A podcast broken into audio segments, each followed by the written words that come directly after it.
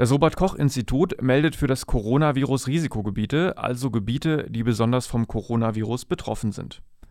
Diese Regionen gelten als Risikogebiete. Ägypten, Italien, der Iran. Die Provinz Gyeongsang-Bokdo bzw. Nord-Gyeongsang, dort besonders die Stadt Daegu in Südkorea. Frankreich, Österreich, die Schweizer Kantone Tessin, Waadt und Genf. Spanien sowie die US-amerikanischen Bundesstaaten Kalifornien, Washington, New Jersey und New York. Jenas Stadtverwaltung hat die Liste zum fünften Mal überarbeitet. Demnach gilt das gesamte Ausland als Risikogebiet. Wer sich in den vergangenen 14 Tagen dort aufgehalten hat, ist verpflichtet, sich in Quarantäne zu begeben. Das bedeutet, diese Person darf sich für 14 Tage nur in der eigenen Wohnung aufhalten und sollte Kontakte mit anderen Personen vermeiden.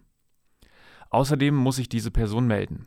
Das geht per Telefon unter 03641 492222 oder per E-Mail unter rückkehrer.jena.de oder corona.jena.de. Personen mit Symptomen wählen die 03641 493333.